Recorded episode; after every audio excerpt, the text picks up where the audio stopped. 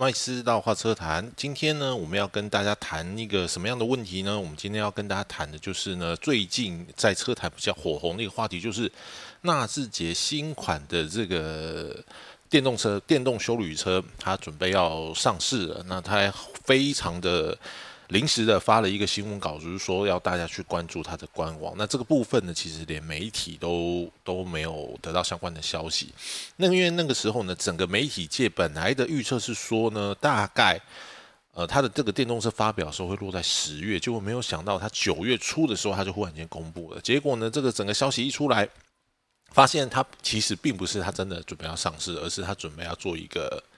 呃，预接单的一个动作啦，所以它整个的外形啦，整个的这个动力配置基本上都没有出来的。那它的这个呃预购的模式呢，也非常的有趣。它就是说，你先缴一千块钱，那你先缴一千块钱呢，就是说它有点像是入会费。你先缴了一千块之后呢，你接下来就可以在往后的日子里面呢，我如果说这台车子有新的资讯，或者说它到了未来准备要上市的时候，那你先缴了这一些一千块的人。你就可以优先的去掌握它的一些资讯，那甚至说以后呢，你要开始买车子的时候呢，你就可以优先的获得这个配车，或者说你可以优先去选择它一些可能是啊比较优惠或者是限量版的一些配件。当然了，这个模式其实我我我个人觉得它其实是参考特斯拉的，因为特斯拉它在网络行销这一块呢，它之前就是走的所谓的预售。结果呢，它的这一台车子呢，到最后呢，呃，一个比较呃媒体界一个比较流传的消息就是说呢，它要到明年的第三季，也就是到了明年的大概是这个时候，它才会正式的开始交车。所以说，它的这个整个的准备的一个周期呢，大概还要在一年左右。但是他最近呢，又发了一个新闻稿，就是说呢，他也希望很多是个设计系的学生啊，能够呃算是征稿啦，那提供这一些电动车外观的一个设计哦。那我们今天就来谈一下纳智捷这个电动车，就是它的这个盛况呢。据说呢，它原本的这个活动呢，就是说这个入会费的这个活动，加入会员这个活动预购的活动呢，本来是说呢，它要维持好几天，结果呢，它第一天呢，还造成它的一个一个网络宕机啊。然后官方也发个新闻稿，就是说哇，因为感谢这个呃涌入的这个订单涌入的这个情况非常的踊跃啊，所以他们要提前的把这一个。这一个预购的这个状态呢，它提前把它这个结束，那我让大家感觉到说，哎，是不是纳智捷要重返光荣了？那不过呢，我在这个时候呢，我我去看到一个，我我个人认为是比较有趣的一个新闻啊，就是说这个我们的文倩姐啊，在她的这个脸书上面去发一个 po 文啊，她就说为什么这个，因为我们知道纳智捷它现在其实大部分的一个股份其实是已经是卖给了红海。那他就说呢，这个呃，红海为什么没有把它改名？就是比如说把这个纳智捷改成什么什么红杰之类的。那陈文健呢，他在他自己的脸书上面是说呢，因为呢啊，他有这个有个小故事啊，就是说呢，这个因为郭台铭跟跟这个严凯泰生前的时候呢，他们其实都是很好的朋友。那所以他说，这个是陈文健他自己在脸书上写的，他是说，呃，因为呢，这个郭台铭梦到了严凯泰。哦，也让他梦到严凯泰，然后严凯泰跟他说呢，这个哦，这个电动车呢是一个他的未尽之功了哈，所以又梦到了严凯泰的妈妈哦，吴顺文女士，哦，那也是跟他讲说，就是哦，希望你可以帮助他圆他这个梦啊，什么什么什么之类的。但是呢，这个问题我基本上我觉得他，我觉得去讲托梦这个事情啊，说真的啦，我我我个人认为，其实这个牌子基本上他就走走漏掉了，你知道吗？就是。你你现在都什么时代？都已经到了二零二二年了，你还在讲托梦这件事情，而且托梦这个事情它是无法查证的，对不对？就是你你你今天跟我讲说，就是我我今天托梦梦到什么东西？那那这样子其实我也可以讲，我也可以在我的脸书讲讲说，其实我最近做梦我也梦到严海泰，对不对？严海泰他这个托梦给我就是说呢，他希望这个玉龙集团把我们这个特斯拉就是。呃，列为他的最高媒体顾问哦，每年给我这个几千万的这个广告预算啊，他希望我来帮助这个严凯泰完成他的这个未尽之功，对不对？我虽然说我跟严凯泰没有很熟，但是我也在记者会跟他见过几次面。所以各位听众，你懂我这个意思吗？就是你你一个这么大的一个企业，然后到了现在，然后去去诉求说一个去诉求说一个托梦这种，我觉得有一点点怪力乱神的这个东西，我觉得这个是非常奇怪的。而且，就是如果说按照这个陈文茜所讲这个内容，我我也觉得非常的好奇，就是就是郭台铭他他不是非常爱他的这个前妻吗？他怎么他怎么不去讲说他去梦到他的前妻，而且他他做梦的时候去梦到严凯泰，然后还去梦到严凯泰的妈妈，然后这件事情不觉得很？很很很有趣吗？然后更有趣的是，那个郭台铭梦到了这个严台爱之后，然后他还跑去跟陈文茜讲，然后陈文茜再把它写在脸书上面。所以我觉得这个整个过程，我我觉得它不合理啦。那如果说它是一个公关宣传的手法的话，我都会觉得说，那你其实你就不是在，就是你你红海加入之后，你你有做出任何的创新吗？你你走了还是过去的那那一套老路啊？那我甚至很很不客气的讲，我也可以讲说，严凯泰他托梦给我，他都跟我讲说，他非常的痛恨过去玉龙集团，就是所谓的去我去什么招待这一些记者去打高尔夫球这件事情啊。那你玉龙集团要不要做改变呢？就是如果说大家都用托梦来解决这个事情的话，那我觉得这个企业体它它它本身还要继续往前走嘛。我觉得这个。这个是一个非常，我我个人觉得，这个对于一个纳智捷新的一个电动车品牌来讲，我觉得它是个非常不好的地方了。那么，纳智捷做电动车这件事情，其实它不是因为红海的加入，它才它才开始的嘞。我刚记得我刚入行没有多久的时候，大概在二零零九年的时候，我就曾经被，就是那个时候纳智捷品牌刚成立，把它的 NPV 发表之后，SUV 发表之后。他在二零零九年的时候，他就把所有的媒体带到这个三义去。他要到三义去干嘛？他去试驾了他的这个 MPV 的电动版。他那个时候就已经有在做电动车了。那后来这个包含那个啊，他的修旅车，也就是 U 七的部分，他也有做修旅车。啊，后来他他开始出了房车 S 三的时候，他也有 S 三 EV 啊，所以。纳智捷它不是一个电动车的小白，而且如果大家还有印象的话，你现在到 Google 里面去搜寻，你去打啊纳智捷 MPV EV，你就会发现有很多的那时候很多的媒体有个报道啊，那个时候当时的总经理陈国荣，呃副总经理陈国荣，还有当时的这个纳智捷的总经理胡开昌，以及现在到了这个 Key 啊当总裁的这个李昌义，他们全部都出现在报道里面啊。所以那个时候还跟我们讲说，哇，这个电动车那个时候其实他们已经把特斯拉的这个名字。就是已经把它纳进去了，那只是呢，当时呢，他们在简报时候就是说呢，电动车这个在全世界的各国当时都还只是在一个。萌芽的一个阶段，就是说大家都是推出一个类似像概念车的一个车型在车展上面，但是实际上的量产呢，它是其实还是有困难的。那里面他有提到，就是说台湾其实在这一个部分这个产业来讲的话，它是非常有竞争力的。就是比如说我们的这个什么马达，所以那时候我才认识一些马达的一个一个厂商，什么什么新富田啊，或者说做电池的，在那个时候其实。纳智捷的 MPV EV 的这个部分，它已经是一个规格相当成熟的一个产品了。当当当时呢，他说我们媒体所试驾这个版本是呃一百五十千瓦的，那你现在看起来当然会会觉得很小了，因为现在大家都是动不动哇，就是就是多多少的那个它的这个这个蓄电池的这个量呢，就是非常的大，然后充电也非常的快。可是你要知道，当时是在二零零九年，那现在过了多久了？所以，当然，这个整个电池的这个产量，它其实是非常、非、非、非常、非常的快的。所以，我现在要跟大家讲，就是说，第一个，纳智捷它不是做电动车的一个小白。所以，今天你当这一个红海进入到纳智捷这个品牌的时候，你你要想象，就是说，它到底它可以帮纳智捷做什么？论车子的这个部分，当然啊，在目前这个阶段，我相信红海绝对不会有纳智捷还要懂。即便是在做电动车这一块啊，我们今天不管说纳智捷，他他过去可能他的一个行销，他的耗油或是怎么样，他他可能做的不好，至少在做车子的这一块，他的确是比红海还要强。那你红海可以提供他什么样的东西？那我我我自己个人认为啊，红海会之会之所以投入在这个部分，我觉得很大的一个部分是在于目前红呃那个。玉龙集团大家长严成立的一个态度，那还记得哦？当这个二零一八年严凯泰过世的时候，其实盐城历练他去接管整个玉龙集团的时候呢，他其实把过去很多所谓的我们讲的这些玉龙的这些老臣，他其实是换掉的，包含我们刚才有提到的陈国荣。陈国荣他是后来就是当然了，外界是讲说哦，他他借龄了，他自请退休啊，怎么样怎么样怎么样。但是其实，在车界，他讲说陈国荣他其实是被拔掉的，他是他从严凯泰一路从美国回来的时候，从国外回来的时候，一路跟在这个严凯泰旁边的一个算是开国功勋呢。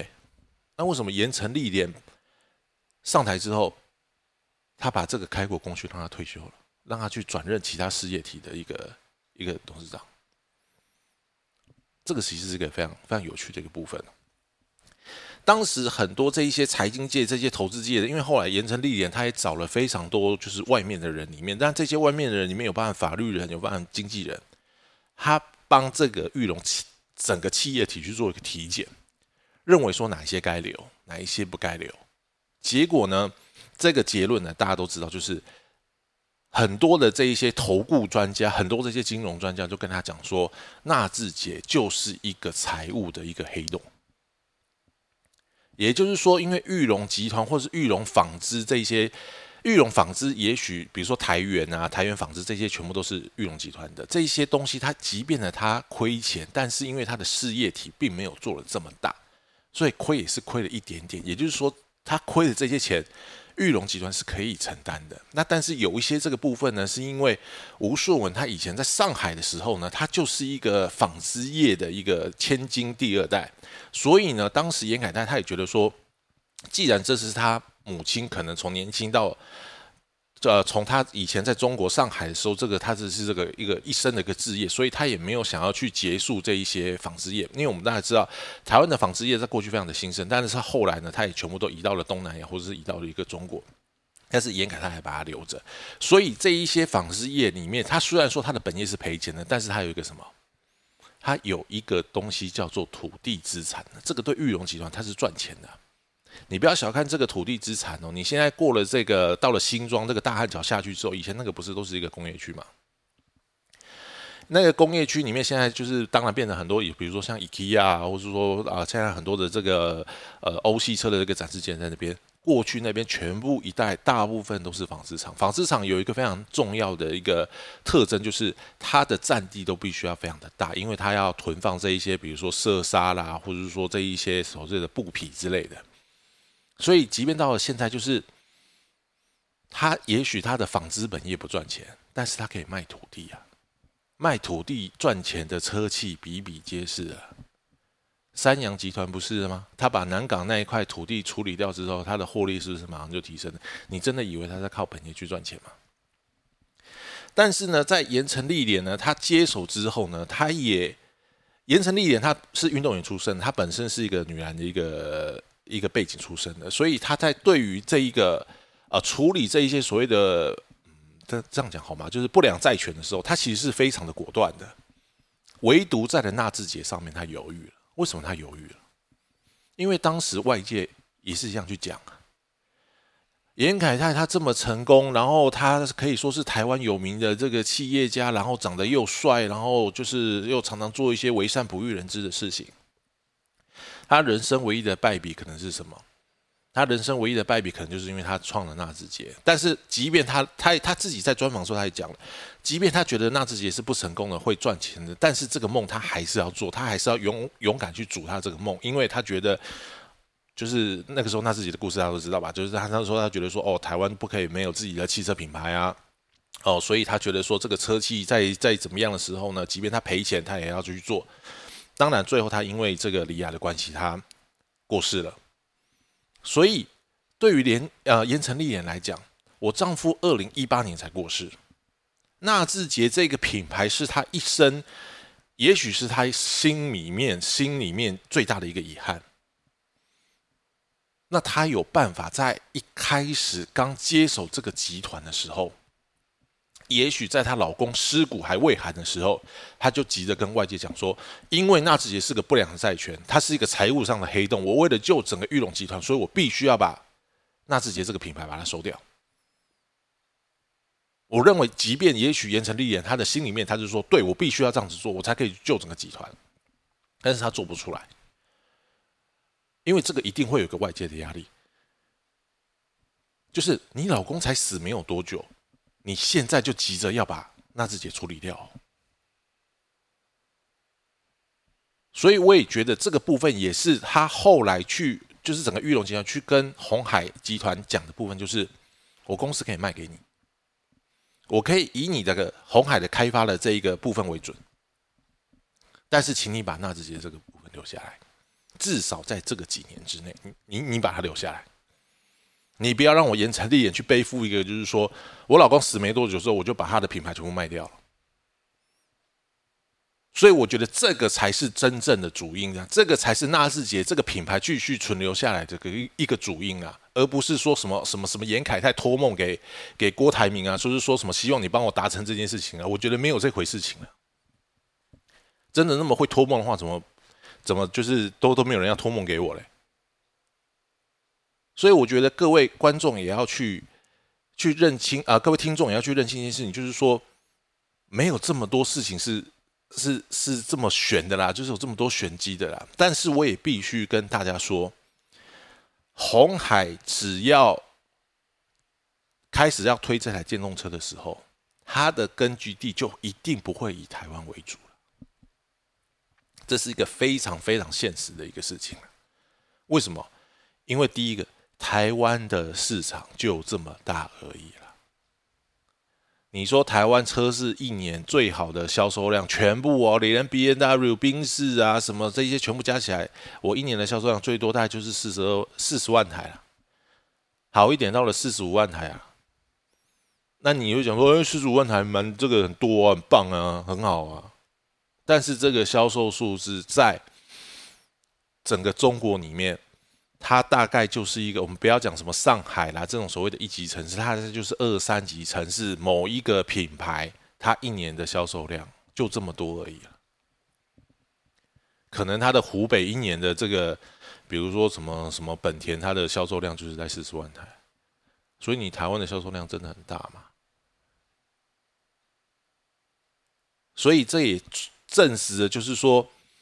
即便他未来纳智捷他的电动车出来之后，他一定会走外销的路线的，因为他光是靠台湾的市场，他根本就撑不起来。即便你说他的这一个纳智捷，他的这一个新的这个 N 七出来之后，你觉得他一年可以卖几台？一万台、两万台？好了，我给你卖十万台好了，卖十万台很多了吧？你吃掉了将近就是全台湾车市销售的四分之一，而且大家其他车都不买啊，都买你电动车，十万台很多了吧？那你觉得十万台的销售量，那如果售价压在百万以下，他赚多少钱？你去乘一乘，乘完之后，然后你觉得这个钱足够于开发，就是说整间纳智捷公司一年的人事销售吗？你都不要讲说我要去养业贷啊。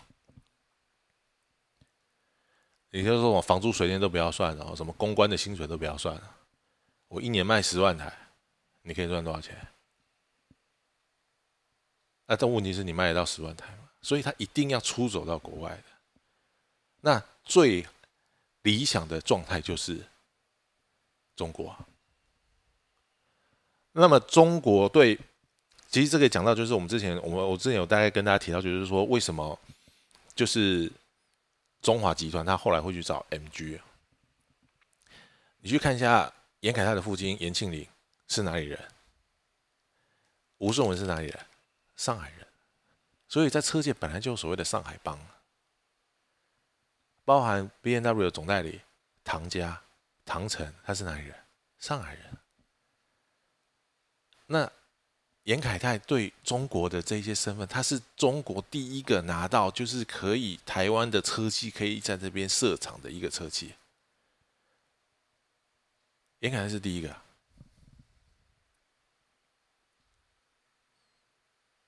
所以呢，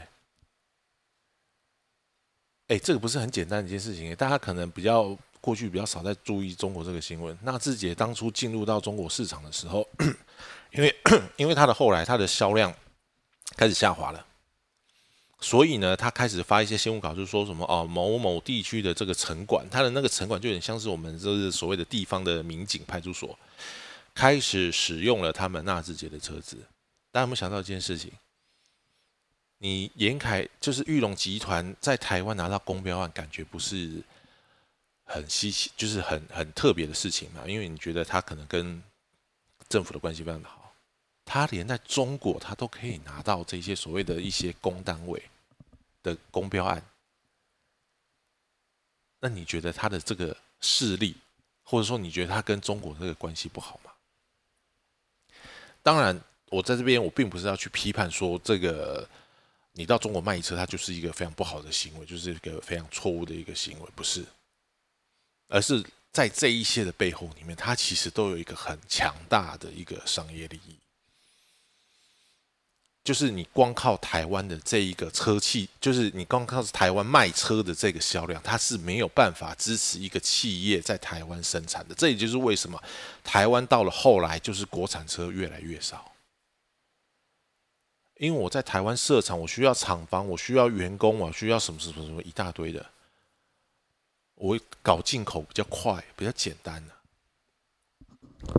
玉龙集团光是在三亿，它这么大的一个厂区，它就要花多少钱去维持？它要养多少人？但是你知道吗？就是我如果只是单做进口，像马自达，马自达它以前在这个中立有厂区，但后来它厂区把它停掉了，它就是改以纯进口身份，所以你现在看不到国产的马自达嘛？它从一个厂房到它现在就是有点像是。做进出口贸易的这样子，他的整个公司加起来大概在八十个人左右，八十个人，就是含法规测试啦、社长啦、秘书啦、行销啦、公关啊这些企划里面，大概在八十个人以内，八十个人还算多，大概四十几个差不多，他就可以去做整个台湾的经销商，你看看总经销。所以日后呢，我觉得这个一期它即便它到了什么中国去去去上市，我我个人都认为它都不是一个非常意外的一个意意外的一个局面啊。只是呢，我在这边我真的要也算是语重心长吧。就是当然，我前面就是我在整个过程里面，其实我对于纳智捷，我一直对纳智捷这个品牌其实算是又爱又恨。我那个时候呢，就是刚入行嘛，我也跟自己讲，就是说我对于纳智捷呢，我一定会给他，就是前面三台车我都一定写他的好话，不管他是真的好还是不好，因为我觉得第一个它是台湾品牌，那第一个，第二个就是我觉得新手上路嘛，总会有一些不好的地方，我们可以提，做媒体的可以提，但是不要把它批的太凶，不要让他一拳把他打死，不好。但是到了第三台车子以后呢？你就不能再跟我讲说我是新手上路，你要变成新路上手，因为你不能每次都用新手上路这个东西来去搪塞我，然后去跟我讲说，就是说啊，因为我是刚成立的一个汽车的品牌，所以我可能做的这个东西会不好。你到了第三、第四台车的时候，你过了第三台车，你到第四台车的时候，你要去考虑到一件事，就是说，对于其他的这一些民众来讲。他花了是一百万，是一百多万，是这么多的钱，他去支持你们的产品，那你们怎么可以去做出一个不是很好的一个东西给他们？那他们付付出的这个损失，我觉得除了那个感情的一个失落之外，就是说，哎，我明明很支持台湾制，我很支持台湾的这个品牌。结果你搞出来一个这个东西，这是不好的地方。所以我觉得这个是，这也是为什么后来大家对于纳智捷在台湾的销售状况可能非常的不好的一个原因是这样子。当然，我觉得纳智捷对于私人情面来讲的话，我觉得纳智捷它对于像我们这一种刚成立的这个媒体公司，我觉得它的态度是非常好的。我我我到现在都非常记得，就是因为我中间有曾经有一阵子是离开车线的。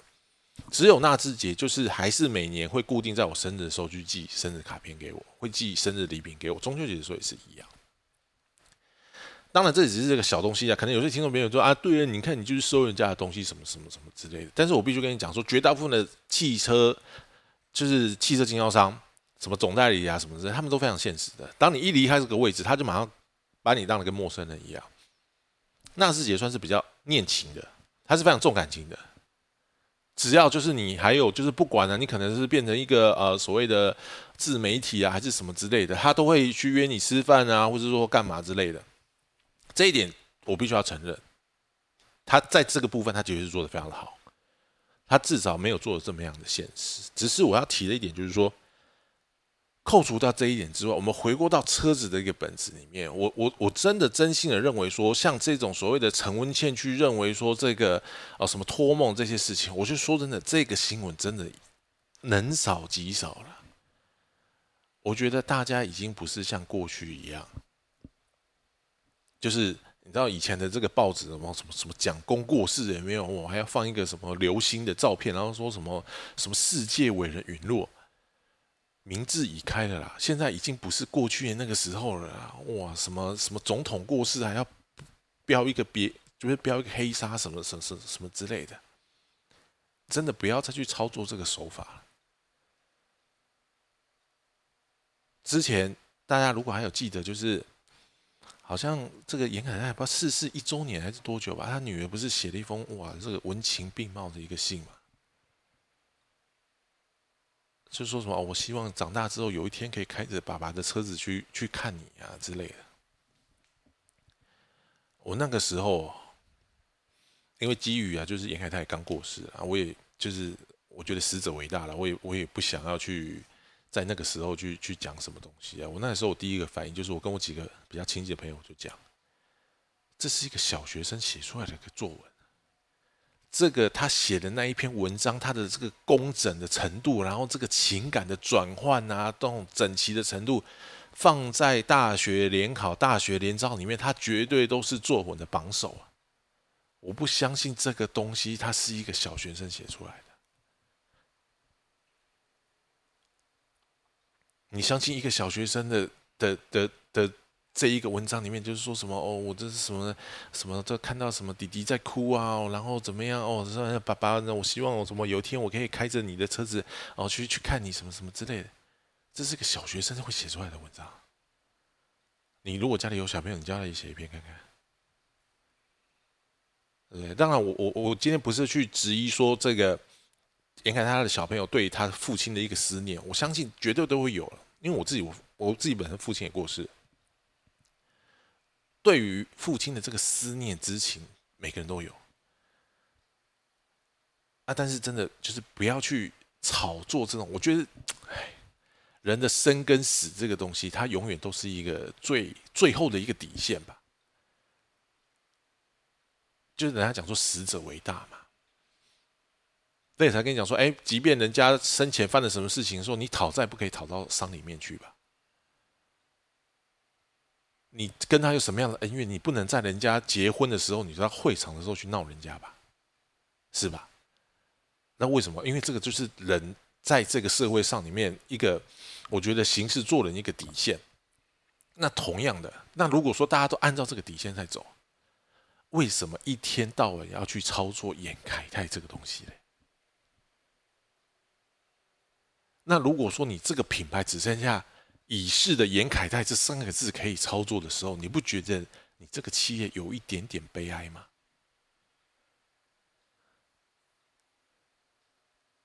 就如同说 B N W 或是宾士，他们创立一百多年，你有看到说是说他们最多就是说发个新闻稿，就是说啊，我们去办一个什么什么活动啊，纪念创办人之类。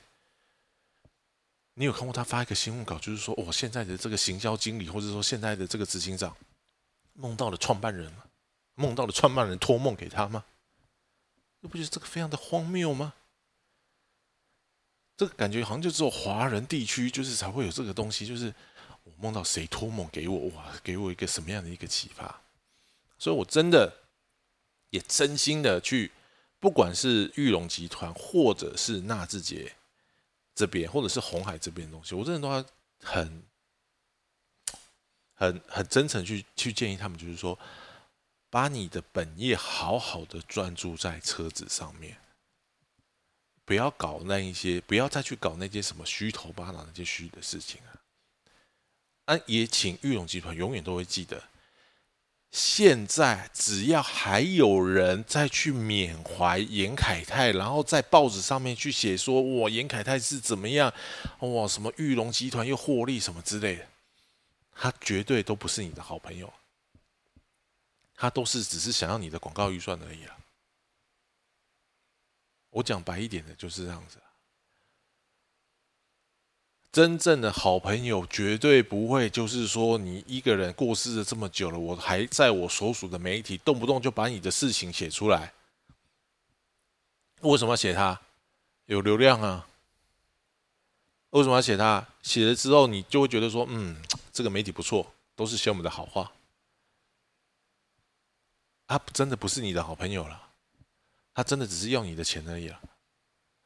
就是要你的广告预算而已了。就认为说啊，嘎吉耶这间媒体自己的表现良好，功在党国，记功一次，啊，歌颂领袖。以前你们也这样子搞啊？有让你搞成功吗？没有啊。你上也是这样子搞啊？你上现在销售怎么样？就代表说，你过去走的那些路就不是对的嘛？你过去交的那些朋友就不是什么正经的好朋友嘛？真的啦，像特斯拉这一种哦，能够直接切中到这个问题的核心点里面，去告诉你应该要怎么做，这个才是真正的好朋友了。你靠着这一些去。招待什么记者去打高尔夫球了？招待什么什么什么之类的？你到底可以多卖几台车子？到底可以对你的股价有多少的帮助？那如果这套行得通的话，你过去早就行得通了，为什么你行不通呢？所以这就是为什么很多我为什么在这个粉丝团上面常常讲说，哦，我是小孔明老师什么之类的。其实不是我有什么神通啊，我可以就是预知未来。我在很早的时候就告诉你说这一套是行不通的，那你偏偏又要这样做，所以我也希望盐城历年，你真的希望说整个集团越来越好的话，我真的你就是要把那些真的这个你你周边的整个这个发言系统、公关系统啊，这些宁臣啊，这些行销真的应该大刀阔斧换一换，他们都不是认真要搞车的。他们就是认真的要削钱而已！我讲句实在话就是这样子。那同样的，现在名字已开了，消费者不再相信那一套了。你越是买的越凶啊！我告诉你，大家都会觉得说，你看这个就是广编，这个就是叶配。你把那一些很认真的在试车、很认真的、真心在跟你交往，去告诉你说这台车子的缺点哪里哪里不好，哪里需要改进，这些人，那变成他不敢发声了。为什么？因为我讲你不好，你就觉得说我在捣乱啊，我在放炮啊，以后试车不找我啊，广告预算不找我啊。那我现在自己做媒体啊，我自己非常的清楚啊。我讲实话，你不给我预算，那我就是跟着跪舔个两句，说不定可以分到一点钱，我可以多活两个月。那你觉得这个循环是好的吗？对不对？好了，最后我们也希望是说，当然啊，这个纳智捷。在这个红海入主之后呢，我觉得可以去学习一下，就是科技业的一个效率，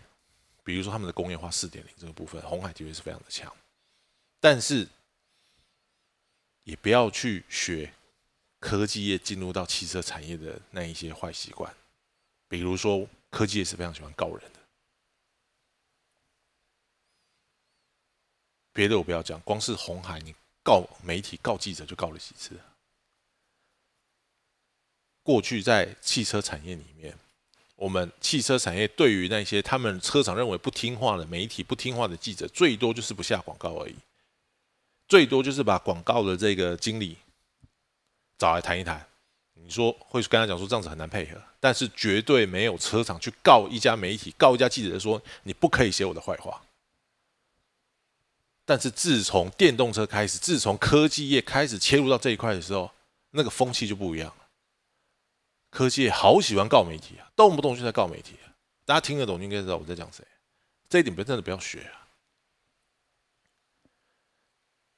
真的，有人监督你，就跟以前的御史是一样的。有人监督你，当然会不喜欢，因为你觉得他讲话好直接，怎么那么讨厌呢？好贱哦！但是你听进去的，他真的是在为你好啊！一直给你糖衣的，就说哦，你们棒啊，哇，你们这个车子哇，很好啊，哇，符合大家的需需求。你到市场马上跌一脚，因为付钱的是老大。对于媒体来讲，你付钱给我，你是老大；对于销售端来讲的话，我车主付钱买你家车子，我才是老大。哦，所以你家车子不好，我花钱买了之后，我不能在上在脸书上面干给我两句啊？啊，这个东西你买得下来吗？你买得到吗？你可以叫他撤报道吗？不行嘛。所以真的好好的去善待这一些愿意跟你讲大白话、跟愿意跟你讲实话这些媒体，他对你未来的经营才是更有帮助的。好了，我们今天的节目也时间也到了，那我们今天到这边啊，那我们下次呢再来讨论一些啊热门的一个新闻话题。我们的今天的节目就到这里喽，谢谢你的收听，我是麦斯。